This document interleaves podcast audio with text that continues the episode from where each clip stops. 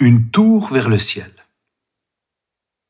Après toutes les aventures de Noé et de son bateau, on pourrait se dire que les hommes ont compris qu'il faut arrêter de se bagarrer et de se faire du mal. Mais les hommes n'ont rien compris. Ils ne savent pas que Dieu est tout près d'eux, qu'il veut vivre dans leur cœur, qu'il les aime. Les hommes veulent grimper vers le ciel. Ils pensent vraiment que s'ils arrivent à dépasser les nuages, ils seront presque comme Dieu. Ils se mettent à construire une tour tellement haute qu'elle grattera le ciel. Ils appellent ça un gratte-ciel. Ils travaillent dur. Du haut de son ciel, Dieu regarde ses enfants. Ce qu'il voit ne lui plaît pas du tout. Cette tour est en train de le remplacer. Pour eux, il n'y a plus que ça d'important. Ils veulent devenir comme lui.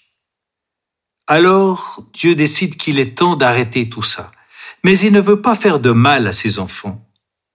Il descend du ciel pour voir cette tour de plus près.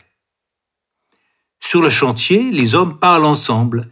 Il y a ceux qui donnent des ordres et ceux qui obéissent aux ordres. Tous se comprennent.